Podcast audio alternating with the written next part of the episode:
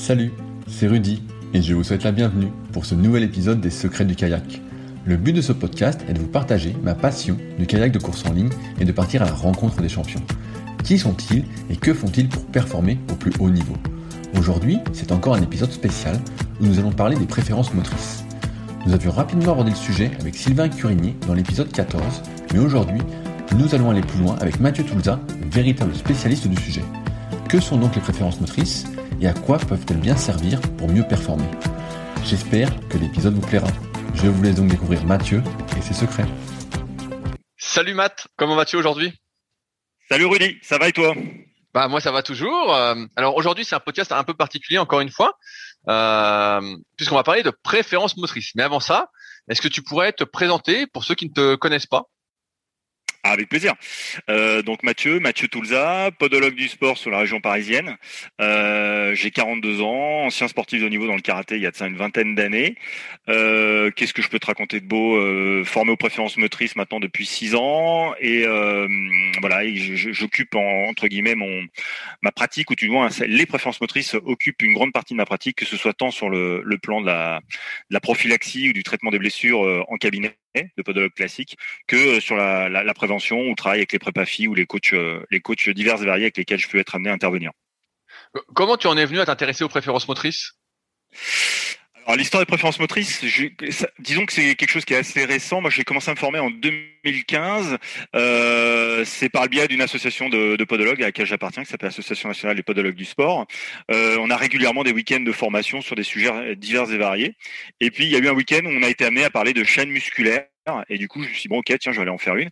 Et on a commencé à me parler des préférences motrices. Et on m'a dit, écoute, euh, continue le, cursus. Je te la fais courte, hein, mais continue le cursus. Tu vas voir, c'est fascinant.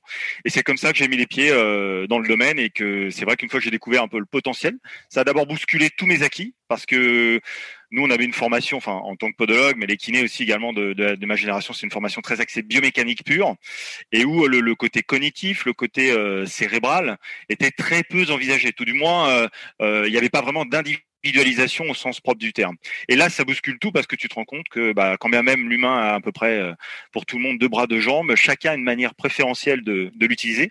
Et les préférences motrices, c'était ça parallèle bah, à côté de ça que j'ai déjà été amené à, à évoquer, c'est que bah, dans ma pratique de sportif de haut niveau il y a, il y a une vingtaine d'années, on n'en parlait pas, mais on voyait déjà que euh, clairement, tu avais beau répéter des mouvements, quand tu as besoin d'être efficace, etc., c'est pas forcément ceux-là, ceux que tu as beaucoup travaillé qui ressortent, c'est parfois des mouvements que tu as très peu travaillé ou, euh, ou que tu as travaillé d'une certaine manière et qui en fait, euh, bah, quand au moment où ils doivent sortir dans le moment, dans le money time, comme on dit, bah, ils sortent d'une manière complètement différente, qui était beaucoup plus fluide, beaucoup plus facile. Et du coup, à l'époque, bah, je me posais pas de questions, mais je sentais bien qu'il y avait des nuances, quoi. Et euh, bah, les préférences motrices, quand j'ai commencé à les découvrir et les préférences cognitives également, là, ça a fait sens parce qu'en fait, ça a répondu à plein de mes questions. Et euh, petite digression également sur le sujet, j'avais, euh, de par ma passion pour les sports de combat, j'avais acheté des bouquins de Bruce Lee, qui lui avait écrit des bouquins dans les années 60. Alors, il ne parlait pas de préférence motrice mais quelque part, il avait compris le concept, c'est-à-dire qu'en gros, il faut tout essayer et tu vas te rendre compte que dans tout ce que tu essayes, il y a des choses qui te conviennent. Donc garde ce qui te convient et rejette le reste. Et ne te formate pas à ce qu'on t'enseigne. Essaye-le, ça marche pour toi, tu regardes, ça marche pas, tu le jettes. Et en fait, c'est ça les préférences motrices, c'est que tu te, il faut tester, il faut voir un peu comment tu te sens dans le mouvement, et après, bah, tu vas te rendre compte que les choses se mettent en place toutes seules une fois que tu as trouvé ta manière à toi de bouger, quoi. Voilà, donc j'ai fait un parallèle large, mais c'était pour t'expliquer un peu comment j'étais venu. Est-ce que ça signifie euh, que quelle que soit l'activité sportive, même si aujourd'hui on est sur les secrets du kayak, euh, qu'il n'y a pas une seule et unique bonne technique? Exactement. Tu as, c'est exactement ça en fait. On peut être bon. Euh, il y, a, y, a, une sorte de continuum de motricité. Hein. Il y, a, y, a, des extrêmes et puis au milieu il y a toute la population qui est sur ce continuum. Et du coup, tu peux être bon quelle que soit ta manière de bouger en fait. La seule différence, c'est qu'il faut être capable de tenir compte du contexte parce que c'est dépendant de l'environnement dans lequel tu évolues. Et du coup, il faut essayer d'adapter ta manière de bouger à l'environnement qu'elle tient. Si cela est possible, des fois ce n'est pas possible. Du coup, tu vas être obligé de performer différemment. Mais autant que possible, quand ça t'est nécessaire ou quand tu as besoin de performer, il faut essayer de faire en sorte d'amener ta motricité euh, dans cet environnement qui est bien donné. Alors, si tu veux, on pourra aller dans le détail un petit peu après, si j'ai besoin de donner des exemples un peu plus précis. Mais on peut être bon, quelle que soit ta motricité. Il n'y a pas de meilleure motricité qu'une autre. C'est comme droitier et gaucher. Je prends souvent ce parallèle parce que c'est ce qui est le plus simple pour des gens qui ne connaissent pas les préférences. Euh, tu peux être gaucher et droitier, ça t'empêche pas d'écrire, ça t'empêche pas de conduire, etc., etc. Mais euh, c'est juste que, bah voilà, moi je suis gaucher. Si toi tu es droitier et je te demande d'écrire de la main droite, euh, de la main gauche, pardon, tu auras peut-être plus de difficultés qu'un gars qui serait gaucher lui aussi. Donc voilà, c'est des nuances, mais on peut être bon quelle que soit sa préférence. Il n'y a pas de limite. Quand tu parles de motricité, qu'est-ce que ça signifie la motricité? La motricité, en fait, c'est une manière de bouger. La motricité, c'est le mouvement. Hein. Alors le mouvement, c'est encore une fois, ça intègre euh, beaucoup de parallèles. La biomécanique, c'est l'étude du fonctionnement des structures du vivant, comment ça bouge. Donc la motricité, c'est une manière qu'on a de bouger. Voilà, c'est divers et varié. Donc on peut bouger euh, d'une certaine manière, on peut bouger d'une manière complètement opposée. Et bah, dans les préférences motrices, on verra qu'il y, a deux deux grands opposés hein, qu'on appelle nous les terriens ou les marches par le bas, et puis les aériens ou les marches par le haut. Donc ça, c'est les deux Il n'y a pas que deux, euh, deux pôles, hein, mais il n'y a pas que deux motricités, pardon, mais il y a deux extrêmes. Et puis du coup, bah, il y en a un pour prendre ces deux extrêmes parce que ça permet du coup peut-être d'être plus parlant pour les gens. Si on prend l'aérien, c'est quelqu'un qui, quand il va avoir besoin de bouger, parce que bouger avant cela, c'est toujours pareil, c'est créer un déséquilibre. Et donc du coup, mon cerveau a une manière préférentielle pour créer ce déséquilibre. Il va se mettre ou sur l'avant, c'est ce qu'on appellera un aérien. Et donc je vais utiliser les chaînes musculaires qui me sont plutôt postérieures, c'est-à-dire qui tapissent mon dos, la partie postérieure de mon corps pour m'équilibrer dans cet espace avant. Alors qu'un terrien, c'est quelqu'un qui va plutôt s'équilibrer sur l'espace arrière, qui va produire du coup un peu plus de flexion en utilisant ces chaînes musculaires antérieures. Et du coup, l'aérien bouge plutôt les épaules, le haut, alors que le terrien bouge plutôt le bas, le bassin et les jambes. Voilà. Donc c'est ça en fait les, la motricité, c'est deux manières d'enclencher le mouvement, plutôt par le haut, plutôt par le bas, selon qu'on soit terrien ou aérien. Et après évidemment, il y a une pluralité de profils qui vont venir nourrir cette, euh, ces deux pôles de terrien et d'aérien. Euh, mais je rebondis sur un truc que, que tu as dit. Là, tu as distingué les extrêmes, donc aérien et terrien, dans une partie des, des motricités. Euh, j'ai envie de te dire que si tu es terrien, tu vas être très mauvais au, au saut en hauteur, par exemple. Est-ce que c'est une connerie ou pas? Alors, en fait, quand on dit tu peux, tu peux être bon en, étant aérien ou terrien, c'est juste que la manière que tu vas d'impulser le mouvement au moment. Alors, si on prend le, le, saut en hauteur pour revenir à ton exemple, euh, si tu prends la manière que tu vas avoir d'impulser le mouvement va être différente. Si je prends l'exemple, euh, j'ai pas de, sauteur en hauteur en, en tête. Euh, grosso modo, je vais peut-être te prendre plutôt le saut en longueur, ça parlera peut-être un peu plus aux gens. Si tu prends Jonathan Edwards, qui est donc euh, le, recordman du monde actuellement, je crois, à 18 mètres 25, la manière qu'il a d'impulser son saut, il le fait comme un aérien. Donc, il exprime une motricité d'aérien au moment de sauter. Et il fait 18 mètres 25. Et si tu prends l'autre extrême, un des, un gars qui est français, qui a été, euh, ou qui est peut-être d'origine, pardon, euh, africaine, mais qui s'entraîne en France et qui fait ses études en France, qui s'appelle Zango, qui est recordman du monde indoor du triple saut, bah, c'est un terrien. Donc au moment d'enclencher le mouvement, il va le faire différemment. Il va exercer une force beaucoup moins, on va dire, verticale, mais plutôt vers l'avant, plus horizontale. Donc il va pousser fort vers l'avant, alors que l'aérien va pousser plutôt vers le haut. Les deux vont très loin, sauf que la manière d'enclencher le mouvement au moment de l'impulsion va être différente. Donc, quel que soit ton sport, tu peux être bon euh, en terrain en aérien. C'est juste qu'il y a des, prérequis, on va dire, structurels et biomécaniques à respecter et musculaires euh, pour pouvoir exprimer ta motricité ou les chaînes musculaires qui permettent de faire ce mouvement-là d'une manière ou d'une autre. Est-ce que c'est des choses qui se font naturellement, sans qu'on ait besoin d'y penser, sans qu'on ait besoin de les forcer, ou euh, au contraire, faut faut les forcer? Tu vois, si par exemple, tu avais déjà fait mon analyse à l'époque, il y a quelques années. Si par exemple je suis aérien, est-ce que j'ai tout intérêt à essayer de travailler justement dans ce côté aérien et euh, à délaisser ce côté terrien? C'est une bonne question. Je te ramènerai toujours à, OK, quel est le contexte? Quel est l'environnement? Est-ce que dans la discipline que tu veux exercer, cela nécessite de maîtriser ton opposé, entre guillemets? C'est-à-dire, on va dire, du coup, si tu es aérien, est-ce que tu as besoin d'être terrien à un moment ou un autre dans la pratique de ton sport? Concrètement, si on reprend l'exemple du saut en longueur, non, c'est-à-dire que si tu es aérien, vu le, fait que ce soit l'impulsion est courte, hein, c'est quelques secondes de course, puis l'impulsion, il n'y a pas dans l'environnement quelque chose qui va te contraindre à être à l'opposé de ta préférence. Donc tu peux très bien ne travailler que de l'aérien. Ça ne veut pas dire que de temps en temps, faut pas aller faire un petit peu de terrien quand même pour trop, travailler un peu l'opposé puis reposer ta force, mais tu, tu ne seras pas contraint, pardon, à faire du terrien. Donc c'est toujours la question, c'est est-ce que mon contexte m'oblige à être pluriel dans ma manière de bouger, ou est-ce qu'au contraire, je ne peux exprimer que ma préférence? C'est ça la vraie question. Si tu prends par exemple un sport de combat, là, il va falloir être beaucoup plus adaptatif parce que le sport de combat, des fois, tu es amené à, subir un environnement, en l'occurrence l'adversaire, qui va t'emmener dans des, dans des zones. Si on prend l'octogone dans le MMA, par exemple, actuellement, qui est très en vogue, il va t'emmener, on va t'emmener dans des zones dans lesquelles tu seras pas forcément à l'aise, mais tu n'as pas le choix. Il va falloir que tu t'adaptes. Donc, tu as tout intérêt à essayer, quand tu le peux, de temps en temps, de travailler la pluralité de ta, de ta motricité de manière à pouvoir être capable de fournir une réponse plus adaptée à la contrainte qui t'est soumise au moment où tu y es euh, confronté. Je sais pas si je suis très clair dans mon ouais, bah, J'ai une question pour aller plus loin. Euh, moi, j'ai tendance à penser avec le recul, notamment dans mon domaine qui est la musculation, euh, qu'on a plus, on a plus intérêt à mettre l'emphase sur ses points forts, sur ses points faibles, euh, parce qu'on a beaucoup plus de potentiel et qu'on va prendre beaucoup plus de plaisir avec ses points forts. Là, dans ce que tu dis, euh, en fonction du contexte, on peut avoir un intérêt euh, à travailler la partie terrienne qu'on a moins pour être peut-être plus complet et euh, répondre mieux au contexte. Mais est-ce qu'on a autant de marge de progrès dans cette partie terrienne? Et est-ce que justement, comme on n'est pas je prends les extrêmes encore une fois terrien. Est-ce qu'on n'a pas un sentiment un peu de, de malaise quand on se retrouve en terrien? Alors, la, la, réponse, elle est totalement individuelle. C'est-à-dire que tu as des gens qui vont être, si je prends un extrême, on a des profils euh, euh, qui sont extrêmement marqués, et ces profils-là, ceux qui sont les plus marqués, sont souvent parfois, alors encore une fois, faut pas faire une généralité, mais ça se retrouve quand même euh, assez, de manière assez récurrente. Ce sont des gens qui auront beaucoup de mal à aller chercher le reposer. Donc il y a des manières de faire, c'est-à-dire qu'il faut les emmener petit à petit dans ce qui est leur euh, non pas ce qui est leur opposé parce que leur opposé fait aussi partie d'eux. Je reprends cet exemple des deux mains, la main gauche, la main droite. Tes deux mains font partie de ta personne et celle qui t'est moins facile, elle te permet quand même de temps en temps de subvenir à tes besoins et d'être efficace dans l'environnement qu'elle tient. Donc c'est pas un rejet. Donc ça peut faire sens que d'aller travailler un petit peu euh, euh, ton opposé. Mais il y a certains qui vont être très malléables, donc vont être capables de te donner des motricités complètement opposées à l'observable. Tu vas dire putain le, gars, pardon. Tu vas dire mince, le gars est super performant quelle que soit sa manière de d'enclencher le mouvement. Et puis à l'inverse, tu vas avoir des profils qui sont très marqués, donc ce qu'on appelle des profils adaptés, mais qui sont très peu adaptables.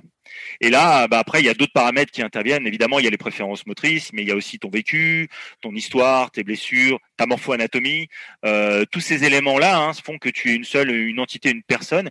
Et puis enfin, bah, tout cet aspect cognitif, ces préférences cognitives qui vont aussi impacter dans ta manière de bouger. Donc, on n'a pas de réponse préconçue. Je te dirais que ça dépend des personnes, mais on dira que plus tu as un profil marqué, très marqué dans l'observable et dans la motricité, plus on peut penser que du coup ton opposé euh, tu auras peut-être un peu plus de difficulté qu'un autre à aller le chercher. Mais tu peux, en y allant progressivement, en faisant des, exercices spécifiques, aller chercher justement un peu ton, opposé. Tu vas améliorer ton opposé. Mais je te rejoins dans les préférences motrices. C'est comme tu le disais en muscu, la différence, elle se fera avec tes points forts, pas avec tes points faibles. C'est juste que des fois, tu es amené à être, acculé dans tes points faibles. Et euh, bah, le temps d'arriver à trouver une situation plus propice à l'expression de tes préférences fortes, il va falloir que tu deals avec cette situation. Et donc le sport de combat, où je reprends l'exemple peut-être, il y a eu l'UTMB, tu sais, la course de l'Ultra Trail du Mont Blanc, là, il y a une semaine. Grosso modo, tu as de la montée et de la descente. Bah, si tu es aérien, tu es plus à l'aise quand tu penches ton corps vers l'avant, donc jusque-là. Mais quand tu montes une montagne, à un moment, faut la redescendre.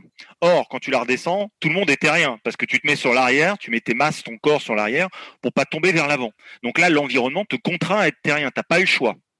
Et du coup, ça va demander une dépense euh, énergétique, une dépense neuromusculaire accrue versus un individu qui lui serait terrien et qui aurait plus de facilité pour descendre. Alors qu'un aérien, bah, lui sera peut-être plus penché, plus à l'aise quand il s'agira de monter. Alors attention, la montée, il y a aussi le versant énergétique avec les filières, etc., qui interviennent. Mais je te, je te cite cet exemple parce que c'est vraiment une caricature pour montrer aux gens, voilà la différence selon le contexte. Quand je descends une montagne très pentue, tout le monde est terrien. Personne ne met ses masses sur l'avant. C'est impossible. Je, je, vois bien l'exemple. Est-ce qu'on peut définir de manière non exhaustive, parce que j'imagine que euh, sinon on en a pour des heures, euh, un peu les différentes préférences? Là, on parlait de aérien, terrien.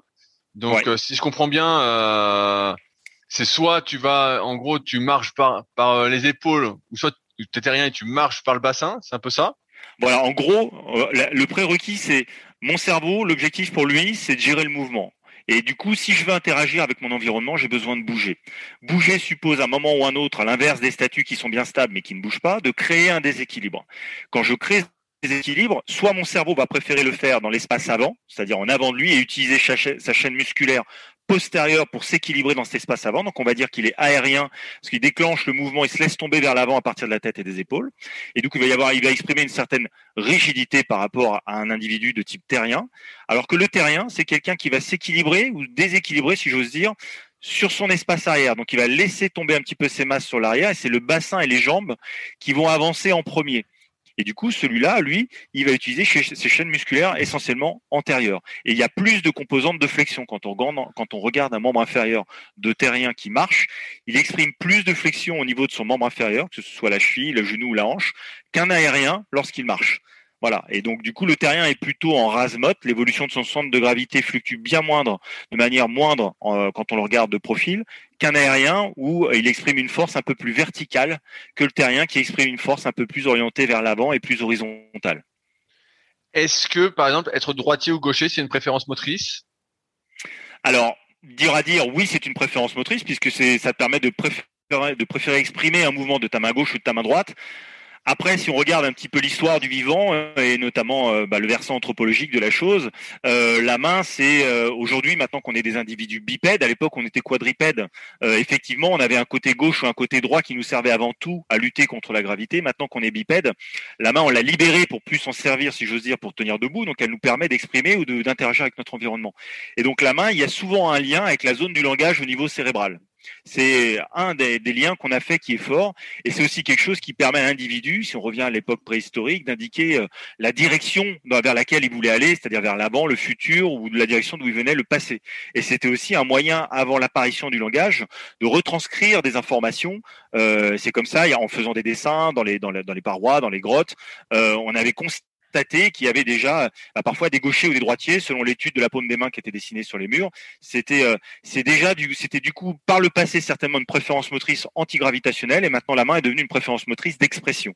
C'est un raccourci que je fais mais c'est pour montrer la nuance. Mais c'est une expression motrice oui, puisque euh, effectivement elle permet d'exprimer plutôt un mouvement à gauche ou plutôt un mouvement à droite. Est-ce que l'œil moteur aussi c'est une préférence motrice? Alors l'œil moteur, c'est euh, alors dans, les approches des préférences motrices, l'œil moteur, en gros, on part du principe qu'il existe des, cellules, on appelle ça les cellules bâtonnets, qui tapissent euh, ton œil, qui permettent de capter le mouvement. En fait, ça, ne permet pas d'avoir une netteté visuelle. C'est pas, ça n'a rien à voir avec quelqu'un qui va euh, avoir une qualité visuelle bonne ou mauvaise. Ça permet juste de capter le mouvement. Et donc on a un œil, les deux yeux captent le mouvement, heureusement, mais il y a un œil qui qui le capte plus rapidement. Et comme quand on a besoin d'interagir avec son environnement, on a besoin d'être stable, on a besoin de voir ce qui se passe autour de nous, plus vite on perçoit ce mouvement, plus vite on va potentiellement réagir et s'adapter en conséquence.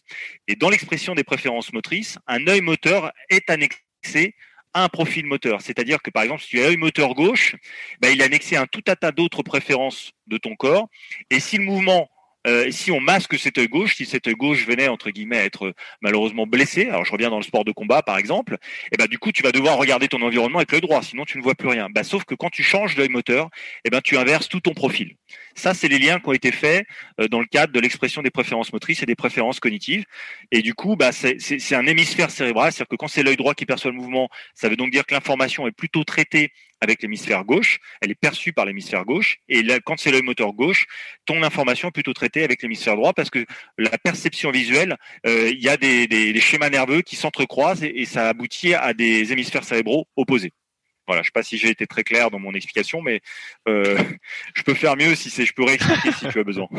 non, ça va. Est-ce qu'il y a d'autres euh, Là, on a parlé de la marche on a parlé des mains, on a parlé des yeux. Est-ce qu'il y a d'autres euh, oui, choses, préférences motrices Ouais, il y a d'autres préférences. Il y a ce qu'on appelle des individus qui sont des verticaux et d'autres qui sont des horizontaux. Des verticaux, c'est quoi? Bah, C'est des gens qui aiment, grosso modo, se positionner euh, quand ils interagissent avec quelque chose, avec une personne, avec un individu, un environnement, quel qu'il soit. Ils aiment se mettre dans l'axe de leur corps par rapport à ceux avec quoi ils interagissent. Alors que des horizontaux, eux, au contraire, vont avoir tendance à agir et à se décaler par rapport à ceux avec quoi ils interagissent. Si je prends l'exemple du kayak, par exemple, euh, quand tu tiens ta pagaie, un horizontal aura plus d'équilibre, sera mieux coordonné. Alors après, c'est associé aussi avec sa longueur de bras, sa morpho-anatomie, qui t'est chère. Euh, on regarde s'il y a besoin d'écarter plus ou moins la largeur de ses bras pour pouvoir tenir sa pagaie. Alors qu'un vertical, pour un individu qui aurait par exemple la même longueur de bras, donc la même morphoanatomie de bras, si on prenait un gorille, pour le citer euh, en exemple, eh ben on va peut-être lui demander de rapprocher un petit peu plus ses bras l'un de l'autre pour qu'il se rapproche de l'axe de son corps, et c'est là que son corps se coordonne mieux. Donc on a un vertical, un horizontal. Les deux peuvent faire bien, sauf qu'il faut qu'ils sachent comment leur cerveau préfère justement interagir avec l'environnement, qui en l'occurrence la pagaie. Ah mais ça, me parle ce que tu dis parce que effectivement euh, de mémoire, euh, je suis aérien et plutôt vertical. Euh, et, effectivement, je suis plus à l'aise avec les mains un peu plus serrées que la plupart. Euh, plutôt que. Ouais, en plus, tu as des grands bras, toi. Donc, euh, c'est ça qui fait que euh, morphotype sauterelle de mémoire. Donc, tu as des grands bras. Donc, du coup, euh, effectivement, euh, toi, comme tu as des grands bras, un individu qui va te regarder à l'extérieur va avoir peut-être l'impression que tu es moins vertical qu'un autre qui aura des bras plus courts, tu vois, parce que comme ils sont grands, tu as quand même besoin de garder des rapports, des leviers avantageux. Donc, pour une même longueur de bras, pour des, pardon, pour une même motricité verticale, eh ben la longueur de bras peut faire la différence. C'est-à-dire qu'on aura, peut-être pas forcément le même écart de bras qu'un autre qui aurait des bras plus courts que toi, mais qui aurait la même préférence verticale que toi. Ouais, je, vois bien. Est-ce que tu vois d'autres choses? Est-ce que par exemple les, pieds sont euh, sont dans la danse?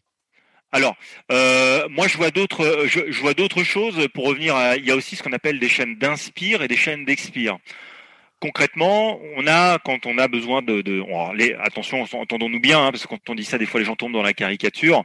Euh, tout individu fait de l'inspiration et de l'expiration. Encore une fois, c'est toujours pareil, c'est de l'homéostasie, c'est des vases communicants. Mais on a une, une tendance à avoir une préférence pour l'un ou pour l'autre. Donc quand on a besoin d'être coordonné au moment d'exprimer sa pleine puissance, certains vont être meilleurs en chaîne d'inspiration et d'autres vont être meilleurs en chaîne d'expiration. Encore une fois, si ton environnement te dit que de faire autrement, tu devras t'adapter, mais quand tu le peux, eh ben, il faudra plutôt privilégier l'un ou l'autre. Donc, on parle de chaîne d'inspire ou de chaîne d'expire. Au niveau visuel, c'est annexé également à des gens qui préfèrent parfois percevoir l'environnement. Alors là, je parle plus de l'œil moteur, mais je parle de la vision globale. Il y a des gens qui ont une vision, ce qu'on appelle nous globale ou périphérique, c'est-à-dire qui ne fixent rien et qui ont des yeux plutôt qui balayent sur la largeur leur environnement.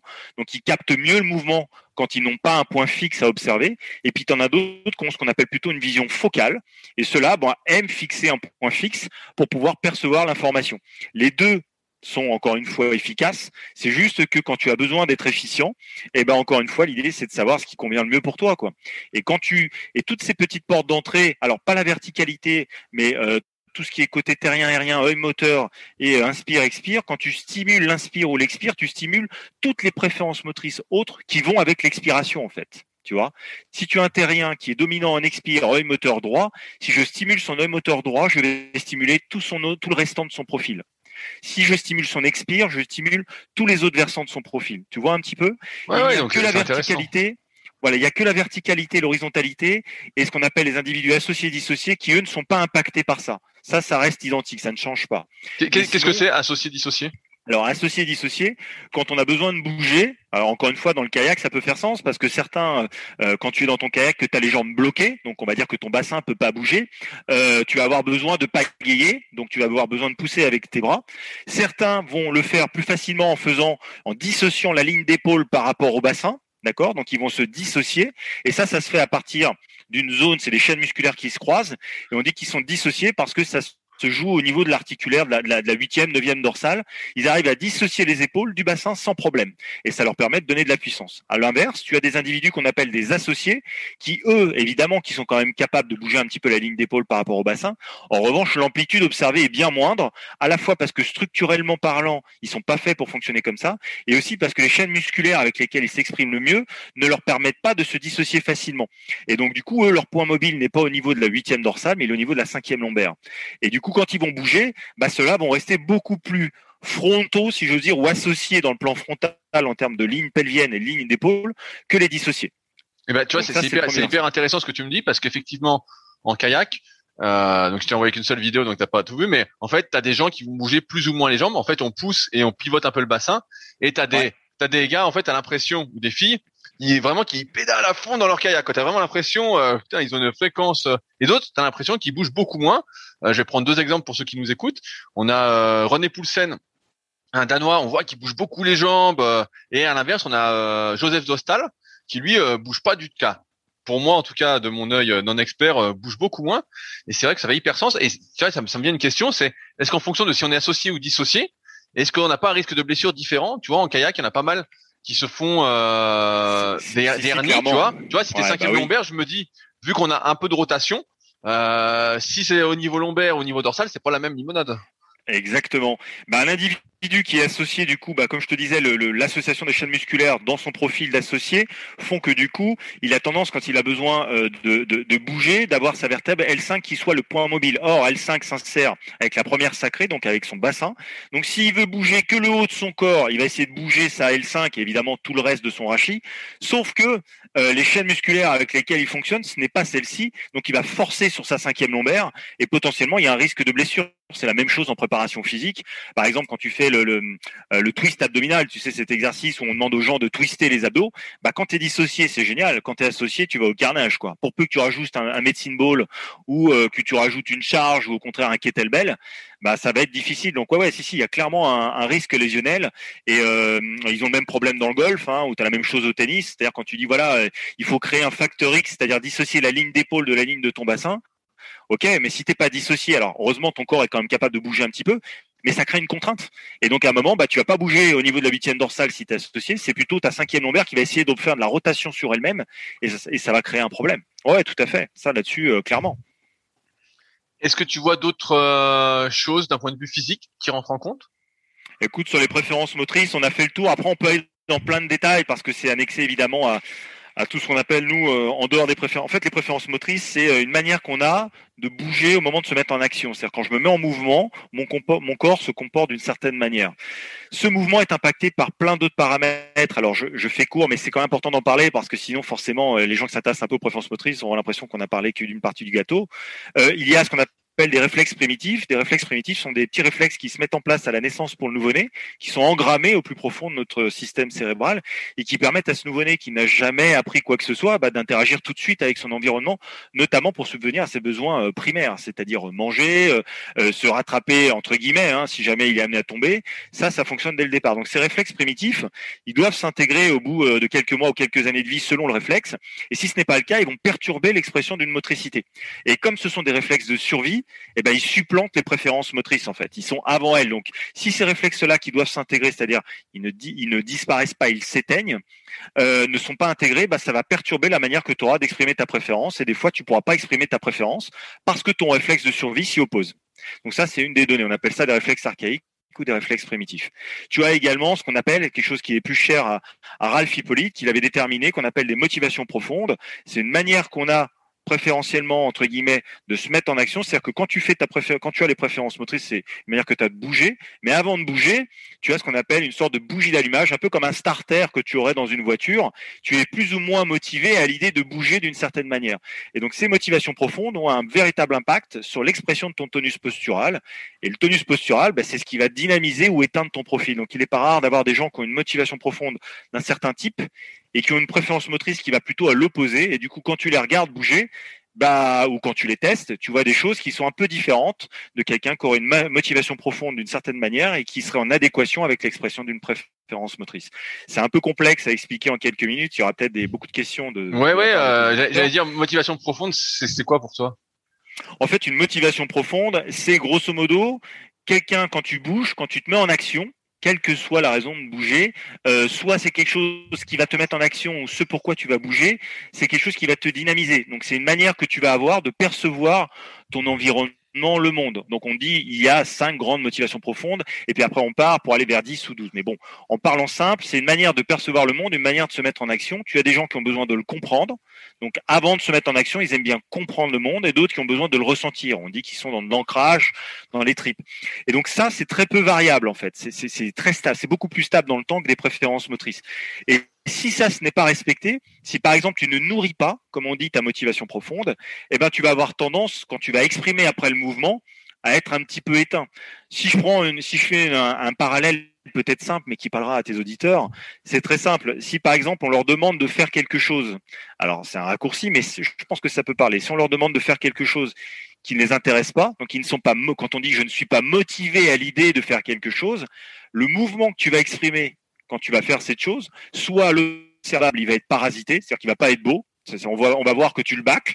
Donc moi, si je te regarde, je tiens Rudy, il est en train de bâcler son mouvement. Ou alors, si ça a l'air bien, toi, au plus profond de toi, tu vas ressentir un degré de tension quelque chose qui va à l'opposé de ce que tu as envie de faire en fait. Tu le ressens, tu sais, comme une crispation, comme une frustration. Ça te demande un surplus d'énergie par rapport à quelque chose qui, que tu aurais fait en adéquation avec ta motivation. Je sais pas si je suis clair dans son. Ouais, bah, alors, j'ai imagé. Moi, par exemple, je sais que j'ai besoin de comprendre, euh, d'avoir le plus de détails possible, même ça, ça m'aide, avant de faire un geste pour pouvoir le. En tout cas, pour pouvoir bien le faire, tu vois, pour pouvoir l'intégrer, pour pouvoir le visualiser, pour pouvoir le faire ensuite. Euh, j'ai fait un podcast euh, qui n'est pas encore sorti au moment où on fait celui avec Émeric Guyot, qui justement, euh, je lui pose la question, si on n'arrive pas à imaginer quelque chose, est-ce qu'on peut réussir à le faire Et euh, pour lui, bah, la, la réponse est, est, non. Et là, de ce que je comprends, bah, c'est que tu as des personnes qui ont juste besoin de ressentir. En fait, tu leur, tu leur dis juste fais et ils ressentent la chose et ça peut leur suffire en fait. Voilà, c'est-à-dire qu'en gros, il faut qu'elles se, déjà, faut qu'elles se sentent bien dans leur environnement. C'est-à-dire qu'il faut qu'elle qu'elle ressentent un, on appelle ça nous le ressentir au niveau des tripes. Mais voilà, effectivement, elles ne sont pas forcément exprimées le pourquoi du comment, mais elles ressentent cette chose avec appétence et elles sont à l'aise avec. Et du coup, quand elles vont se mettre en action pour justement réaliser la consigne qui leur a été demandée, là, elles vont exprimer la quintessence de leur potentiel puisque c'est en harmonie, la consigne qui leur a été demandée ou ce pourquoi elles bougent nourrit leur motivation en fait, ça les dynamise. Donc là, ils expriment leur potentiel. Toi, si tu as une motivation qui est compréhension, effectivement, si je veux que quand tu te quand tu te mettras en action, tu sois performant, j'ai tout intérêt à essayer de nourrir ta compréhension, donc ta motivation profonde, qui est le starter de ce qu'on appelle la bougie d'allumage. Pour reprendre cet exemple, c'est Action Type, ils aiment bien utiliser cet exemple-là, mais, mais ça fait sens. Allumer, tu start, tu démarres ta voiture avec un starter. Si le starter préchauffe le moteur, quand tu vas accélérer sur le moteur, il va délivrer sa puissance. Alors que si tu n'as pas activé ton starter t'accélères à froid, bah, le mouvement va être saccadé. Parfois, la voiture ne démarre pas, ou au contraire, tu vas te retrouver avec un problème euh, avec ta voiture. Donc, toi, j'ai tout intérêt, j'ai tout intérêt à nourrir ta motivation profonde si elle est compréhension, pour qu'après, quand tu bougeras, tu puisses exprimer tout ton potentiel de préférence motrice. Tu, parlais de, de cinq motivations profondes. Là, j'en vois deux. Quelles sont les trois autres? Alors, il y en a une qui est euh, comment j'aime percevoir le monde, donc le comprendre ou le ressentir. Et après, il a les, les, trois autres qui vont se marier avec les deux premières, euh, c'est comment je vais dispenser mon action. Est-ce que je la projette plutôt vers de la compétition? C'est des, individus qui aiment la compétition, le challenge. C'est un Cristiano Ronaldo, par exemple. Est-ce que au contraire, je vais avoir tendance à dispenser et, et, diffuser mon action plutôt vers quelque chose qui, qui est dans un projet, la construction d'un projet sur du long terme? Et puis la troisième, c'est du relationnel, c'est-à-dire que j'aime faire quelque chose, mais avec de l'échange, j'aime me mettre en mouvement, mais avec de l'échange avec des partenaires ou autres. Là, ça résume un petit peu, c'est une caricature que je fais pour la rendre digeste. Encore une fois, on est obligé d'aller sur des effets loupes et être un peu caricatural pour que les gens puissent comprendre. Mais l'idée, c'est ça. Et du coup, tu en as une est pour percevoir le monde, donc la compréhension ou l'ancrage, et tu en as une autre qui va s'y associer avec euh, les, trois autres que je t'ai dites, que je t'ai décrites, pardon, pour qui est pour dispenser ton action en fait. Et donc du coup, tu vas avoir une motivation compréhension, une motivation pardon pour percevoir le monde et une autre pour te mettre en action. Et après ça, tu as les préférences motrices qui entrent en ligne de compte. Et ça, s'associera aussi également alors à la morpho-anat avec laquelle tu travailles, avec des réflexes archaïques qui perturbe aussi l'expression du, psychomoteur euh, et, tout un tas d'autres paramètres, évidemment l'histoire de la personne, parce qu'on est, tous unis. On pourrait avoir des profils identiques, notre histoire n'est pas la même, et automatiquement, la manière qu'on va avoir de, de, bouger, de percevoir notre réalité du monde, quand bien même on observera la même chose, sera pas la même tu vois. Donc c'est vraiment un ensemble de les préférences motrices, les réflexes archaïques et tout ça. Ce n'est pas l'oméga et l'alpha de la posture. C'est des approches qui sont extrêmement intéressantes, mais qui viennent compléter d'autres approches et, euh, on a encore plein d'autres choses à découvrir. Hein. Euh, l'humain est très complexe, c'est ça qui le rend fascinant. Voilà, mais je ne dirais pas qu'on est que ça, hein, attention. Mais euh, voilà, oui, ça fait partie d'un, d'un tout. Tu tout à l'heure tu disais que par exemple si j'expire Ouais, si je suis, moi, moi, je suis plutôt inspirateur. Donc, je vais prendre mon exemple. Je suis plutôt inspirateur. Et eh ben, j'active euh, tout ce qu'il faut d'un point de vue physique. Est-ce que si je je me mets à comprendre ce que je dois faire, donc euh, par rapport à mes motivations profondes, est-ce que ça active aussi toutes ces préférences motrices physiques ou pas? Ou c'est vraiment dissocié et il faut que je travaille les deux entre guillemets? Alors, ça, ça, dépend comment c'est entremêlé. Aujourd'hui, je vais te dire euh, les résultats qu'on a là-dessus entre les motivations profondes et les préférences motrices. On n'a pas d'études scientifiques validées sur le terme. Donc, on place plutôt sur de l'empirisme. Attention, les préférences motrices, il y a des études qui ont été faites. Hein. Je dis juste sur le lien entre les MP et les préférences motrices. Donc, on a aujourd'hui, on voit qu'il y a des choses qui matchent, mais on n'a pas de certitude euh, entre guillemets. Euh, on peut pas faire de généralité, quoi. C'est vraiment individu dépendant. Cela étant, on a tendance à dire que si effectivement tu as une motivation profonde qui est bien particulière et que l'environnement te permet derrière d'exprimer ta préférence motrice, tu vas aller naturellement vers ce qui est euh, vers ce qui est bon pour toi. Mais donc tu vas effectivement plutôt exprimer tes préférences. Mais si jamais, quand bien même ta motivation profonde serait nourrie, elle, elle ne varie pas. Si ton système nerveux est fatigué, c'est-à-dire si ta force est fatiguée, mais que tu dois bouger, euh, bah tu vas peut-être être amené quand même à devoir aller chercher un petit peu ton opposé, ce qu'on appelle nous la petite boucle. Tu vois ce que je veux dire? C'est-à-dire qu'en gros, si je reprends l'exemple de mes deux mains, bien que ce soit, encore une fois, c'est des choses différentes, mais tu es gaucher droitier, quand bien même ta motivation profonde sera nourrie, si ta main droite est épuisée, si tu veux bouger, bah, tu vas essayer de le faire avec la gauche, mais ce sera quand même un peu moins performant. Les motivations profondes, elles sont stables dans le temps, elles ne bougent quasiment pas. En tous les cas, c'est le constat qu'on a fait sur euh, Ralph Hippolyte, sur tous ceux qui les, les pratiquent depuis longtemps, c'est que c'est quand même relativement stable. En revanche, les préférences motrices, elles, elles sont beaucoup plus. Tu as une préférence qui restera à vie, mais comme je te disais, c'est dépendant de ton état de fatigue, de l'environnement, etc. Et du coup, bah, c'est pas toujours évident de pouvoir l'exprimer. Mais naturellement, j'aurais tendance à dire que oui, mais je n'ai pas de, de réponse euh, scientifique à te donner avec certitude là-dessus. Et ceux qui te diront l'inverse, de mon point de vue, s'engagent sur quelque chose qui n'est pas fiable à l'heure actuelle, voilà, qui n'est pas sûr à l'heure actuelle. Mais oui, plutôt oui. L'idéal, c'est d'activer tes motivations profondes et de pouvoir exprimer ta préférence derrière. Là, tu vas être, euh, du moins, tu as plus de chances d'atteindre la quintessence de ton potentiel. Souvent dans les préférences motrices, je vois des lettres pour déterminer un profil, genre ouais. euh, de mémoire ESTP ou ENTP, euh, des trucs comme ça. Euh, qu'est-ce que à quoi ça correspond ces quatre lettres en fait? Alors, en fait, il y a un parallèle qui a été fait. Euh, alors, les préférences motrices, elles ont été initiées en Europe. Peut-être faire un parallèle pour en parler rapidement. Euh, Ralph Hippolyte, je l'ai cité quelques fois, avec Bertrand Terolas, entraîneur de volet dans les années 90, sont à l'origine de la création d'une approche qu'on appelle, l'approche pardon action type. Ils avaient fait également des parallèles en, regroupant tout un tas de d'études, de recherches, de basées sur les neurosciences, euh, qui permettaient d'aboutir au fait qu'en gros, il y avait un lien entre la manière qu'on a de bouger et la manière qu'on a de percevoir le monde, ce qu'on appelle les préférences cognitive en fait. Comment je prends l'info, je la traite et comment je me décide dans le monde. Bon. Et du coup, ces préférences cognitives, ils ont basé ça sur un schéma et sur un système qu'on appelle le MBTI. Et le MBTI est lui-même issu euh, d'études qu'on appelait les, les, les, les types, euh, comment dirais-je, psychologiques initiés par Carl Gustav Jung, qui était un médecin psychiatre suisse du début du XXe siècle, qui avait identifié en fait une manière de, de, fonctionner sur le plan, plan cognitif, et euh, il avait dégagé tout un tas de, de préférences. Dans les années 50-60 de, mé de, mémoire, il y a un système donc qui s'appelle MBTI qui vient de Meyer-Briggs Type Indicator. Bon, c'est un peu compliqué. En gros, c'est deux, deux femmes, une mère et une fille, qui ont travaillé et qui ont pris la base de Carl Gustav Jung et qui ont développé un, un système de testing psychologique regroupant quatre lettres qui permettait, qui permettait pardon, d'identifier et de détacher 16 profils cognitifs de base. Et du coup, ces, ces 16 profils sont représentés par des lettres. Et donc, il y a quatre lettres. La première lettre, en gros, te donne l'indication sur euh, quelle est ta manière de prendre l'énergie quand tu es en action. Est-ce que tu es plutôt quelqu'un qu'on va appeler d'introverti? Donc, est-ce que tu prends l'énergie plutôt en toi? Est-ce que c'est tu as besoin de te recentrer sur toi, sur ta encore une fois, je fais un raccourci, mais sur ta réflexion personnelle pour pouvoir passer à l'action, ou est-ce au contraire, tu es stimulé par ton environnement? C'est ce qu'on appelle un extraverti. Ensuite, la deuxième lettre traduit la manière que tu as de percevoir le monde. Est-ce que tu es plutôt ce qu'on appelle en anglais un sensing? Est-ce que tu utilises plutôt tes sens? Donc c'est plutôt du terrien. Ou est-ce que tu es plutôt un N pour intuition, qui veut dire plutôt un aérien? La troisième lettre traduit la manière que tu as pour te décider, c'est-à-dire qu'une fois que tu as pris ton énergie, que tu as pris l'information, comment tu te décides? Est-ce que tu le fais avec un T pour thinking en anglais, donc que tu utilises plutôt la pensée, la logique, ou est-ce que tu le fais plutôt avec un F pour feeling en anglais, c'est-à-dire plutôt via l'affect et l'émotion.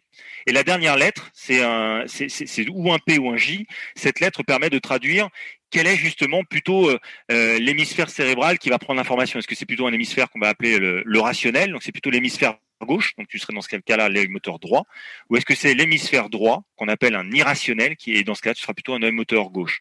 C'est un peu complexe, mais du coup ça te permet de délivrer tout un profil et où tu as quatre lettres et les, habitués de ce système de fonctionnement euh, sont une fois que tu lis le profil, tu connais les grandes lignes, les caractéristiques et c'est des c'est 16 profils types qui ont un nom bien particulier. Les, tes auditeurs peuvent le retrouver sur internet en tapant euh, euh, profil MBTI, ils verront 16 profils de base. Et ces 16 profils de base là se s'associent aux motivations profonde qui impacte du coup l'expression des profils cognitifs pour donner 192 profils cognitifs différents. Ok, c'est là où je voulais en venir. Je me dire, il y, a combien de combinaisons possibles? Donc 192. Voilà, cognitif. Hein. Après, si on va dans le dans le physique, ceux qui se cantonnent qu'aux préférences motrices vont te dire il y a tant de profils. De mon point de vue, comme ça se marie avec ce que tu fais, la morphoanatomie, c'est infini en fait. Ok, ouais, parce que je voyais souvent ces lettres-là et on voit. Euh, euh, je vais te prendre un, exemple dans, dans, le kayak. Encore une fois, on est sur le podcast du kayak. Euh, il y a des équipages en kayak. Donc, soit tu es tout seul dans ton kayak de course en ligne, soit tu es à plusieurs. Et euh, tu vois, ce qui me vient en tête, c'est que par exemple, si tu es... Euh, donc moi, je prends mon truc là, je suis ENTP. E j'ai retrouvé ton, j'ai ton analyse sur mon ordinateur. Donc voilà. si je suis ça et que je suis avec quelqu'un qui est l'exact opposé de moi, euh, j'ai pas retenu toutes les lettres, donc euh, je, je m'excuse. Mais euh, forcément, si on est dans le même bateau, qui serait ISFJ. Toi, tu es NTP et ton opposé, ce sera ISFJ. Voilà. Si je suis avec quelqu'un qui est IFSJ, euh, et ben ISFJ, voilà. ISFJ, et ben, est-ce que ça veut dire que dans le même bateau, euh, on va avoir du mal à travailler ensemble, tu vois? Alors, si, si, on regarde, si on s'en tient au profil type, oui, c'est fort probable. Après, euh, euh, l'intérêt des préférences motrices et des préférences cognitives, c'est d'ailleurs pour ça qu'elles sont de plus en plus utilisées dans les entreprises et dans les euh, et dans les ouais, enfin dans, les entreprises ou même dans les groupes sportifs, surtout dans les sports co. Là, tu viens de parler du kayak, donc ça fait sens où vous êtes plusieurs à bord, dans les sports collectifs également. L'intérêt, c'est de comprendre comment fonctionne le, ton partenaire ou tes partenaires pour essayer justement que communiquer, quand vous serez amené à communiquer, vous puissiez vous entendre en fait. Comme l'humain naturellement a tendance à rejeter ce qui est moins naturel pour lui, quand il discute avec quelqu'un, même s'il utilise le même langage que toi, s'il ne voit pas le monde de la même manière que toi, la première réaction, et ça c'est humain, c'est normal, c'est un rejet ou tout du moins on va moins naturellement vers une personne qui ne nous ressemble pas. Mais une fois qu'on t'a expliqué pourquoi elle était différente, en fait, bah, l'intérêt de tout ça, c'est justement c'est pas pas de, de soustraire cette personne, c'est de l'addition en fait. Et une fois que du coup c'est un plus parce que comme tu sais comment elle fonctionne quand tu vas lui parler, tu as tout intérêt à essayer de lui diffuser l'information telle que elle, elle l'aperçoit pour qu'elle puisse mieux te comprendre. Et c'est en cela que c'est intéressant les préférences cognitives. Nous, en, cabinet ou en coaching ou comme tu veux, euh, quand tu as un patient et tu veux qu'il adhère à ton discours, j'ai tout intérêt, puisque une fois que j'ai défini son profil moteur pour comprendre comment il bouge, je sais du coup quelles sont les grandes lignes cognitives qui sont les siennes. J'ai tout intérêt à prodiguer mon discours en adéquation avec la manière qui est la sienne de le comprendre en fait tu vois. Et, euh, et du coup, j'ai plus de chances qu'il adhère à mon discours, alors que si je dispense mon discours, mes explications à ma manière à moi, bah, s'il a un profil cognitif opposé au mien, euh, ça va être du charabia, ou alors au contraire, il va, il va se frustrer ou se crisper parce qu'il ne comprend pas bien ce que je lui passe comme consigne. Pourtant, on parle la même langue, sauf que pour son cerveau, c'est moins évident de le comprendre parce que euh, son, fonctionnement cognitif n'est pas enclenché, enfin, enfin son fonctionnement cognitif pardon préférentiel n'est pas enclenché. Donc oui, bien sûr que tu as tout intérêt à connaître le profil cognitif et donc moteur des gars avec qui tu fais du kayak, parce que si t'as pas envie que entre guillemets vous bouffiez le nez, euh, ou tout du moins vous soyez performant au moment euh, de de pagayer, si j'ose dire, ou de vous entraîner, bah ça fait sens, ouais, tout à fait, bien sûr. Ouais, ouais, dans le collectif, c'est c'est essentiel de mon point de vue. Hein plus tu parles des préférences motrices et de ce que ça englobe, plus je me dis que c'est euh, hyper euh, vaste comme sujet et que c'est euh, hyper compliqué de tout débroussailler. et j'en viens donc à une autre question que j'avais déjà posée un peu tout à l'heure, mais est-ce que tout se fait pas un peu, à part pour la communication, se fait pas un peu tout naturellement, dans le sens où on dit souvent qui se ressemble s'assemble. Donc là, je parle pour les équipages. Si je suis ENTP, je vais aller plus naturellement vers quelqu'un qui est ENTP euh, ou pas Est-ce que euh, tu vois si je suis pareil, je vais reprendre tout à l'heure sur les préférences, je disais euh, si je suis plus vertical qu'horizontal entre guillemets, est-ce que euh, je vais pas le faire naturellement d'être vertical? Je vais, tester. Tu testes, on teste toujours quand on veut performer, quand on veut progresser. On n'est pas dans un truc bloqué. Est-ce que ça va pas se faire naturellement? En fait, je vais tester. Je vais dire ah bah tiens, je me sens mieux comme ça ou je me sens mieux comme ça. Euh... Ah, exactement. Tu as, deux façons de voir les choses. Effectivement, alors pour pour comment parce que là il y a, y a, deux questions. je vais répondre à la dernière. Voilà, je vais répondre à la deuxième et puis après je referai la première. En fait, dans la deuxième question, pour répondre d'abord à ta deuxième question sur l'idée d'être plutôt vertical et horizontal et de le tester, tu as soit un coach qui a eu l'habitude, lui, euh, de jouer, enfin de jouer, je parlais au tennis, mais non, de faire du kayak d'une certaine manière, ça a marché pour lui ou bien il n'a pas fait beaucoup de kayak, mais on lui a enseigné comme ça. Et du coup, qu'est-ce qu'il va faire? Il va te dire, bah fais comme ça, puisque la théorie, ou du moins les tout meilleurs mondiaux font comme ça. Si tu as de la chance et que du coup ta manière de bouger, ta motricité, ce qu'on évoquait au début du podcast, est proche de ce qu'il te propose de faire pour pagayer, bah tu as de fortes chances que ce qu'il t'a proposé, ça marche. Génial, tant mieux pour toi. En revanche, si le coach te dit fais comme ci ou fais comme ça et que ton, ton ta motricité n'est pas celle-ci, tu vas du coup quand même arriver à faire ce qu'il te fait, mais c'est moins naturel pour toi. Et tu vas te rendre compte soit que en termes de motivation, bah t'es pas au top parce que c'est une vraie contrainte, tu le ressens sur le plan énergétique, tu ressens une vraie fatigue neuromusculaire, une fatigue cognitive aussi. Donc tu vas avoir tendance à t'essouffler, tu t'exposes à la blessure. Souviens-toi, associé et dissocié, par exemple, c'est un exemple, mais il y en a d'autres. Hein. Tu t'exposes à la blessure et surtout, euh, euh, bah, tu vas peut-être pas performer comme tu le devrais puisque tu n'utilises pas la. Je suis gaucher, t'es droitier. Je vais dire Rudy, enfin Rudy écrit la main gauche, tu vas t'entraîner, tu vas t'améliorer, mais ça se trouve la main droite tirait beaucoup plus vite et t'écrirais beaucoup plus longtemps. Mais sauf que comme ça marche pour moi la main gauche, je te dis non, Rudy, fais la main gauche, tu vois, bordel, c'est la main gauche qu'il faut utiliser. Et tu vas me dire, attends, Matt, putain, euh, moi c'est plus facile avec la main droite et tout. Je dis non, Rudy, c'est la main gauche. Donc tu vas essayer, mais avec les aléas. Alors tu vas y arriver en t'entraînant, mais tu auras des aléas qui n'auront, qui ne seraient peut-être pas survenus avec ta main droite. Et ça, ça fera un vrai différentiel. Donc ça, c'était pour répondre à ta première question. Donc du coup, si t'as pas le coach, eh ben oui, tu vas essayer toi-même. Tu vas regarder ce que font les meilleurs en général, c'est ce qu'on fait, hein, quand on ne connaît pas le domaine, si on n'a pas de coach. Bon, on regarde quel est le meilleur, qu'est-ce que font les meilleurs, et on essaie de s'en inspirer. Ça fait sens d'ailleurs, parce qu'on est des êtres imitants au départ, donc on a tout intérêt quand on ne connaît pas un domaine et que personne peut nous y aider, à regarder ce que font les meilleurs, et t'essayes. Donc là, on rejoint la philosophie qui était celle de Bruce Lee, euh, dont je te parle au début du podcast, et c'est regarde ce qui se fait autour de toi, regarde, teste, t'as l'impression que ça marche pour toi, t'es bon, garde, c'est pas bon, jette. Donc ça, je pense que ça répond plutôt bien à ta deuxième question. La première question qui était la tienne, c'était l'idée de euh, bah, est-ce que ça se fait pas naturellement d'aller vers ceux qui me ressemblent ou pas? Alors encore une fois, ça dépend des individus, de leur histoire, de leur parcours. Naturellement, quand tu arrives dans une salle et que tu connais personne, bon à moins d'être super extraverti et d'être euh, pas du tout timide, tu vas peut-être parler un peu avec tout le monde, mais c'est vrai qu'en général, tu vas te rapprocher de gens, tout du moins, avec qui tu as l'impression que ça matche bien. Alors ça peut faire sens pour rentrer dans un groupe, mais après, si tu veux vite dans un groupe qui est pluriel où il y a plein de profils, bah il va peut-être falloir que tu apprennes juste justement à, comprendre comment les autres fonctionnent pour t'intégrer. Sinon, le risque, c'est quoi? Bah, Si la majorité du groupe n'est pas comme ton profil, tu risques d'être rejeté, en fait. Tu vois? Donc, il va falloir que tu modifies un peu ta façon de faire et comprendre comment il fonctionne. Ça, c'est dans l'histoire d'un groupe basique. Si tu montes une entreprise, demain, la question qui se pose, c'est est-ce que je recrute que des gens comme moi? Auquel cas, bah, tu vas avoir une sorte d'armée de NTP, c'est ni bien ni mal, hein, c'est juste un choix stratégique. Et du coup, avec ce que les forces et on va dire les, à côté que ça comporte, ou est-ce que tu veux recruter de temps en temps des gens qui ont un profil opposé au tien, ce qui va permettre quelque part d'apporter une nuance à ce que tu fais toi et proposer éventuellement d'autres choses dans la construction de l'entreprise. Je pense qu'indirectement, un bon entrepreneur aujourd'hui, sans même connaître les cognitifs ou le, moteur, se pose ce genre de questions. Est-ce que je recrute des gens à l'identique de moi ou est-ce que je prends des gens qui sont complètement, opposés à moi? Tu vois, ça c'est quelque chose qui peut faire sens. Et, euh, et du coup, alors, je peux te parler peut-être d'une anecdote je pense qu'il m'en voudra pas s'il écoute le podcast. Cyril Jean, qui est formateur, qui est à l'origine de Volodalen, qui est aussi un, des, porteurs des préférences motrices au niveau mondial au jour d'aujourd'hui, depuis les années 2000, euh, me racontait une anecdote quand il a créé une entreprise, son entreprise Volodalen. Au début, il ne recrutait inconsciemment hein, que des gens comme lui, mais il le savait pas en fait, mais il allait naturellement.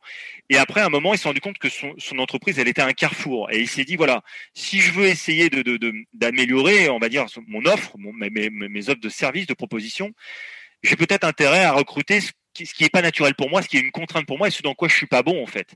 Et c'est là qu'il s'est mis à recruter en fait le profil inverse, tu vois. Et euh, je le voyais récemment encore et il me disait ça que maintenant il recrutait essentiellement des profils opposés aux siens. Bah voilà, tu as deux exemples, tu as le choix de ceux qui font que des gens comme eux et tu en as d'autres qui font le, choix de diversifier. Tu peux réussir dans les deux. Encore une fois, ça dépend du milieu, du domaine dans lequel tu es. Ça dépend de ta vision de la vie peut-être aussi, et puis euh, bah, de tout un tas d'autres facteurs. Maintenant, dans le sport de haut niveau, ne prendre que des terriens ou que des aériens, encore une fois pour revenir à nos caricatures, je pense que ça peut être dangereux parce que du coup, tu vas être très marqué dans une manière de fonctionner et tu vas être bien moins dans une autre en fait. Et comme tu as besoin d'être adaptable dans certains sports, bah là pour le coup, euh, si tu as 11 joueurs de foot qui sont que des terriens, ils vont avoir une manière de fonctionner et quand tu vas leur demander certaines actions, ça va peut-être être moins naturel que si tu avais un peu d'aérien à certains postes. Voilà, j'étais long, hein, mais euh, non, non, non, mais euh, c'est très bien, Matt. J'avais une question par rapport à la place des habitudes. Euh, bah, je vais prendre, je vais prendre un exemple imaginons que je suis toujours euh, en train de regarder avec la tête tournée euh, sur la gauche euh, et que quand tu fais, quand on fait les tests, et eh bah tu me dis oui, toi quand tu fixes à gauche c'est mieux. quelle est la part en fait des préférences motrices et la part d'habitude là-dedans en fait? Tu vois ce que je veux dire? Est-ce que, les habitudes ne biaisent pas justement les préférences motrices? Mais est-ce que les habitudes ne sont pas nos préférences naturelles aussi? Euh, c'est une bonne question. Je n'ai pas la réponse absolue à ça. Pour répondre, alors je vais terminer, la, je, vais, te répondre pardon par la deuxième question et après je reviens sur la première aussi. Euh, on ne sait pas. J'aurais tendance à dire que ce qu'on va appeler une habitude, les habitudes, ça peut résulter à la fois de ton éducation, c'est-à-dire que tu peux clairement euh, être quelqu'un qui est un peu bordélique, mais depuis tout petit, tes parents t'ont obligé à être extrêmement rigoureux, que sais-je, faire ton lit au carré, ranger ta chambre, avoir livre au cordeau. Et du coup, ce qui était peut-être pas naturel, depuis tout petit, ça t'a tellement été ancré en toi que bah, même si c'est pas ce qui est naturel pour toi, c'est devenu entre guillemets une habitude. Et donc, sauf que ça a été un apprentissage. Voilà, c'est un exemple. Donc là, si j'arrive chez toi et que je vois que c'est très bien rangé, la part qui me dira que c'est une habitude ou que c'est ton côté naturel parce que toi tu aimes pour être efficace que ce soit structuré, je l'ignore. Donc ça passera pour moi par du testing spécifique, c'est-à-dire que les, préférences motrices se testent. Il y a environ, alors encore une fois, on peut discuter sur la quantité de tests, on va dire entre 200 et 300 sur les organismes de formation, selon le testing. Bon bref, mais voilà, il y a plusieurs centaines de tests qui permettent d'identifier bah, ce côté-là. Est-ce que tu es plutôt quelqu'un de très organisé, donc qui aime avoir un cadre autour de lui, ou est-ce que tu es plutôt quelqu'un de très adaptatif, qui aime pas trop avoir des règles avec des horaires, des schémas, etc. bien précis? Donc ça, le testing moteur va me donner la vérité il me donnera la vérité parce que le corps en général ne ment pas, c'est ancré en toi. Mais si je me contente de regarder chez toi, je ne saurais pas si c'est une habitude acquise ou si c'est quelque chose de naturel. Là, je n'aurais pas la réponse, tu vois, parce que ce sera peut-être encore une fois un apprentissage. Donc ça, c'était pour répondre à, à, ta deuxième question, la différence entre habitude et naturel. Oui, des fois, ça va se faire tout seul, et puis des fois, non, parce que ça résultera de ton éducation de ton histoire de vie. Peut-être que tu as eu une grosse peur quand tu étais tout petit, parce que tu avais été trop adaptatif, justement, tu n'avais pas assez prévu un truc, tu as failli mourir, par exemple, et du coup, voilà, tu vas verser dans le versant complètement opposé, ça a enclenché un stress en toi, et maintenant tu as peur et tu prévois tout, tu vois. Mais au départ, tu n'étais pas fait pour être comme ça, mais tu as eu une histoire de vie qui a fait ça a changé ta façon de voir le monde. Et du coup, la première question, et je me souviens plus du coup, excuse-moi, dans la, il y avait deux questions en une aussi. La première question de, celle-ci, c'était quoi Tu me disais? Oui, c'était, euh, un peu ça. comment tu distingues un peu les habitudes euh, des préférences motrices? Mais tu as répondu en même bah, temps. Ah, ça se teste, ça se teste en fait. Euh, des fois, une habitude peut être une préférence et des fois pas. Et la, la nuance, elle va se faire quoi? Si je regarde un petit peu euh, entre guillemets, euh, si je me cantonne au testing, le testing va me donner une réponse. Il y a plein de tests pour tester une seule et même préférence. Hein, parce que des fois, on est plus ou moins réactif à un test, c'est-à-dire que tu as des gens, comme si je reprends le premier, terrien ou aérien, euh, tu as des gens quand tu vas les tester, tu vas pas voir une grande différence de leur capacité à exprimer une force, qu'ils soient en terrien ou en aérien. Donc tu dis mince, ce test-là ne marche pas, il faut que j'en utilise un autre euh, qui va me permettre justement d'avoir une réponse plus fiable. Bon, donc ça c'est un premier un premier élément. Le deuxième élément, l'observable. Ok, si je reprends l'exemple de quelqu'un qui est très organisé, très structuré, je vais peut-être regarder un petit peu comment c'est chez toi, et puis je vais essayer aussi de comprendre un petit peu ton environnement de vie, puis je vais peut-être discuter un peu avec toi. Donc tout ça c'est de l'observable où euh, ce n'est pas du testing, donc c'est pas fiable à 100%, mais ça va me donner des informations quand même. Je vais voir qu'en fait ça se trouve euh, euh, bah, quand tu quand besoin d'être fort, tu structures, mais sinon en général, tu aimes bien être cool, t'aimes pas quand je te mets trop de pression et tout. Donc là, ça va peut-être me donner une indication entre ce qui est une habitude et ce qui est peut-être plus naturel pour toi, tu vois. Donc voilà, ça c'est une deuxième possibilité, c'est-à-dire quand ce n'est pas du testing, c'est faire de l'observable. Et puis bah après, euh, il y a aussi euh, entre guillemets la, part de, de, ton histoire de vie, quoi. C'est-à-dire qu'à un moment de ta vie, tu peux être un peu adaptatif. Et puis après, avec le temps, je pense que plus les gens ont tendance parfois à vieillir. Alors, j'ai pas de preuve de ce que j'avance, mais peut-être qu'au fil du temps, quand tu deviens une personne un peu plus, euh, on va dire, expérimentée, plus âgée, euh, tu es peut-être moins adaptable aussi. Et quelque part, bah, tu deviens peut-être un peu plus organisationnel, pardon, pour anticiper un environnement qui ne te serait pas propice. Quelqu'un qui est blessé, il va réfléchir à ce qu'il va faire avant d'y aller parce qu'il a conscience qu'il peut pas s'adapter comme il le voudrait, donc il va peut-être anticiper son déplacement, tu vois, ou anticiper quelque chose. Quelqu'un qui va bien, il va peut-être se poser moins de questions. Donc là, encore une fois, c'est un mélange entre ce que tu es, ce que tu as vécu et euh, ce que l'environnement te demande de faire, quoi. Ah ouais, je vois bien la, je vois bien le schmilblick euh, qui n'a pas l'air si simple. Euh. mais ça me permet de rebondir sur une autre question. moi, j'ai connu les préférences motrices il y a des années avec Volodalen, donc, euh, je me souviens euh, de Volodalen. Ensuite, j'avais lu le livre À chacun son cerveau. Peut-être que ça te parle. Je crois que c'est Frédéric. Oui, chacun son cerveau, chacun sa réussite. Ouais, exactement. Voilà, voilà. Action Type. Ouais. J'avais lu ça. Euh, ensuite, bah, j'avais découvert Action Type. Donc, avec euh, Bertrand Terrolas et Ralph Hippolyte, avec justement la partie un peu plus psychologique, du moins de ce que j'en avais perçu. Euh, Est-ce que toi qui as fait bah, les, deux formations, on peut dire, est-ce qu'il y a des similitudes entre les deux? Est-ce qu'il y a des choses qui sont opposées ou ça se complète parfaitement? Alors, il y a des similitudes. Euh, si, je devais, pour te synthétiser, parce qu'après on va rentrer dans la complexité, ça intéressera peut-être pas tes auditeurs, mais en, restant simple, euh, on va dire qu'il y a quand même d'énormes similitudes. C'est-à-dire, ce n'est pas strictement identique, non, mais il y a d'énormes similitudes. C'est-à-dire que les grandes composantes euh, qui sont euh, que sont le côté terrien, le côté aérien, associé, dissocié, euh, le moteur dont on a parlé, c'est proche. On a aussi ce qu'on appelle une épaule motrice, une hanche motrice. Bon, il y a des, il y a beaucoup de tendances. Alors pas pour la hanche motrice, mais pour le reste que je viens de te citer, oui.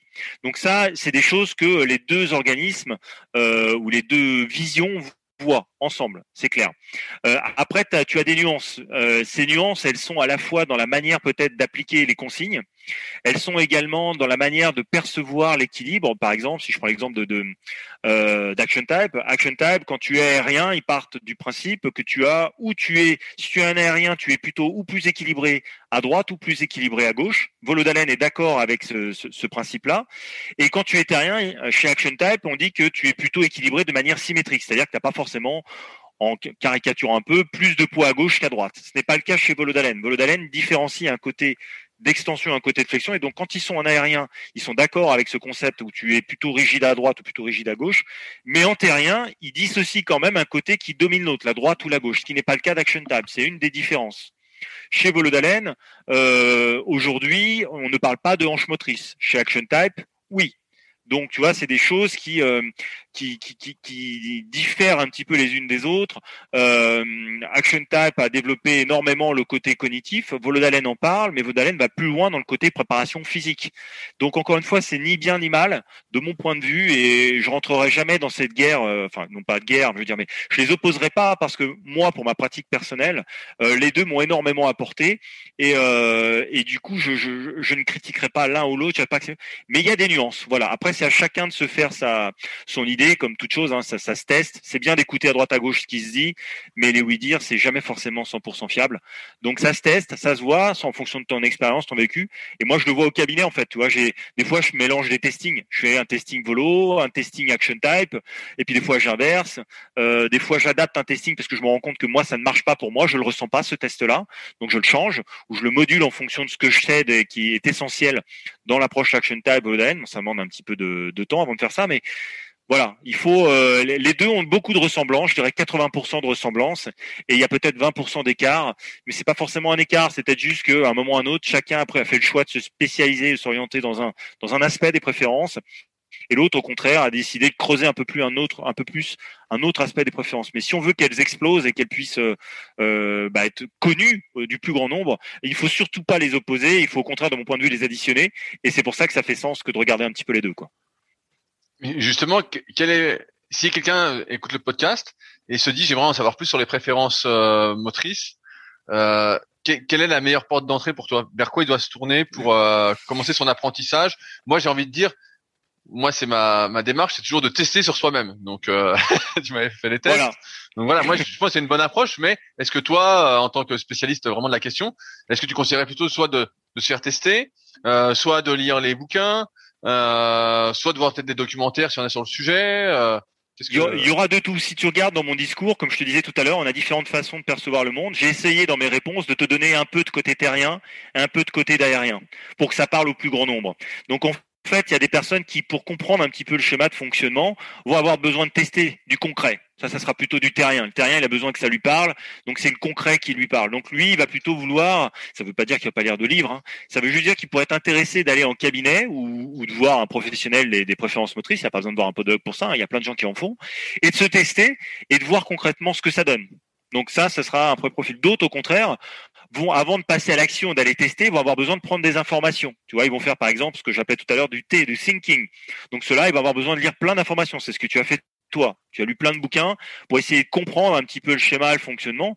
Et moi, si j'ose dire, je suis arrivé un peu après ça, euh, où on s'est rencontrés, on avait fait le testing, mais tu, tu, avais déjà lu des choses sur le sujet, et c'est ça qui a fait quand je t'en ai parlé, ça t'a peut-être donné envie de vivre le, la chose en, en, réel, tu vois. Donc il faut, euh, moi j'inviterais ceux qui ont besoin de concret et ceux que ça gonfle, si j'ose dire peut-être, soit d'aller tester en cabinet, soit de regarder des conférences. Il y a des conférences qui sont gratuites hein, sur YouTube, ou de regarder un petit peu ce que ça donne. Cyril Jeanne avait fait des conférences, Bertrand Terolaz, Rafi Polite en, en parlait aussi. je mettrais peut-être un, un bémol à certaines choses, c'est-à-dire que bon maintenant c'est comme pour soi en musculation, euh, il y a un peu de tout et son contraire. Il y a certaines vidéos YouTube où le, testing proposé euh, euh, par certains opérateurs est extrêmement bien dépendant ou est très rapidement exécuté. Alors ça ne veut pas dire que ce qu'ils font est pas bon, ça veut juste dire que l'expérience qu'est la leur leur permet quand même de ne pas passer à côté d'un biais. Alors que l'individu tout, le tout venant qui n'a jamais entendu parler de ça, s'il regarde le testing rapidement qui est fait en deux minutes ou même pas en 30 secondes sur Internet sans expliquer le détail, il va faire la même chose, il va essayer de se tester tout seul avec un copain et il va obtenir une, information inverse. Donc en fait, il faut faire très attention, il y a beaucoup de précautions à prendre dans le testing et c'est là où du coup essayer de trouver l'info par tout seul, ça risque d'être un peu contradictoire parce que des fois, les gens essayent de se tester par eux-mêmes, un peu comme toi en muscu, tu vois, ils regardent tous les programmes qu'il y a, ils disent tiens, je vais essayer celui-là. Et puis bah, des fois ça marche, et puis des fois ça marche pas. Et donc après, bah, ils ont envie d'aller voir un vrai coach. Euh, ils viennent te voir pour avoir un plan sur mesure euh, par rapport à leur morpho-anatomie et pour essayer de comprendre, parce qu'après ils se sont rendus compte qu'ils ont fait un truc qui leur convenait pas du tout. Donc voilà, certains peuvent lire des bouquins. Donc tu en as cité un. Il y a celui de euh, donc il y a celui de Volodalen qui avait été écrit par Cyril Jean, le fondateur de Volodalen. Tu as bien sûr la Bible d'Action Type qui a été écrit par Terolaz et, et co-signé par Ralph Hippolyte. Tu as également euh, euh, Cyril Marquet, qui est un des premiers formateurs euh, Action Type, qui avait écrit À chacun son cerveau, à chacun ses réussites, qui pour le coup, lui, s'attarde énormément sur ce qui est, enfin, beaucoup plus, tout du moins, sur le côté cognitif et un peu moins sur le moteur, parce que c'est c'est pas son métier. Il utilise le moteur à des fins à des fins de conseil, enfin les testing moteurs, mais il va pas trop loin dans le détail. Donc ça dépend ce que, ce que chacun recherche, pardon. Euh, tu as la possibilité de regarder donc quelques conférences qui sont quand même données par des par Cyril Gindre ou autres. Et puis après, bah, tu peux aller te faire tester en cabinet. C'est un peu selon ta façon de fonctionner. Est-ce qu'il y a un endroit où on peut retrouver tous les spécialistes formés? Toi, je crois que tu es sur la région parisienne. Alors pour ma euh. part, moi je suis, moi effectivement, je suis basé sur Paris. Alors les gens pourront retrouver, je sais pas si tu veux mettre mes mes, mes réseaux. Oui, oui, je mettrai tes coordonnées. Voilà, bon, bah, je mettrai mes coordonnées. Après, pour tout ce qui est euh, euh formé Action Type, formé Volodalen, oui, tu as la possibilité d'aller sur le site même, euh, Action Type ou Volodalen, et trouver en fonction de ce que tu recherches bah, la base des praticiens, en fait. Tu c'est-à-dire que si tu es dans telle zone, tu auras un... Volodalen a mis des, des niveaux, c'est-à-dire que tu as le niveau spécialiste, tu as le niveau expert, selon ton degré de formation. Action Type, tu as des gens qui ont été initiés, tu as des gens qui sont certifiés, et du coup, à partir de là, bah, c'est pareil. Tu pourras aller voir les praticiens. Oui, tout à fait. Puis maintenant, avec l'explosion Tu trouves quand même beaucoup d'informations euh, là-dessus. Et puis peut-être de voir ce que chacun propose pour répondre. Euh, si tu recherches plutôt de la prépa mentale, bah plutôt aller voir un préparateur mental dont c'est le métier, qui en plus a l'outil euh, préférence motrice et préférence cognitive, tu vois, à, son arc. si tu veux faire, je sais pas, du coaching de handball, bah, aller voir plutôt un gars qui coach de hand ou du tennis, qui est formé aux préférences motrices. Tu as tout maintenant. Il y en a, ça se développe vraiment de plus en plus. Ok, bah, ça me paraît euh, très bien euh, pour conclure. Est-ce qu'il y a des sujets, si jamais qu'on n'a pas abordé, que tu souhaitais euh, aborder? Écoute, euh, non, je pense qu'on a pas mal parlé de choses. On a débroussaillé un petit peu le sujet. Alors euh, voilà, c'est une introduction. J'invite les gens à, à, à, creuser un peu plus si ça les intéresse. Euh, S'ils le souhaitent, je répondrai avec plaisir à leurs questions. Euh, voilà, mais euh, je te remercie de m'avoir accueilli sur le podcast, m'avoir proposé de parler du sujet. Est-ce que tu as un endroit où tu préfères qu'on te contacte? Ton site internet, LinkedIn les, Voilà, il y aura les deux. Le site internet, je te mettrai les réseaux, je te mettrai Instagram ou LinkedIn, et les gens peuvent me contacter sur les deux. de toute façon, il n'y a pas de, enfin, j'ai pas préférence. Les deux, si j'ose dire pour ça, euh, tu peux prendre. Euh, je suis pas, je suis, je suis adaptable. LinkedIn ou, Instagram, il n'y a pas de souci. Euh, il n'y a pas de souci.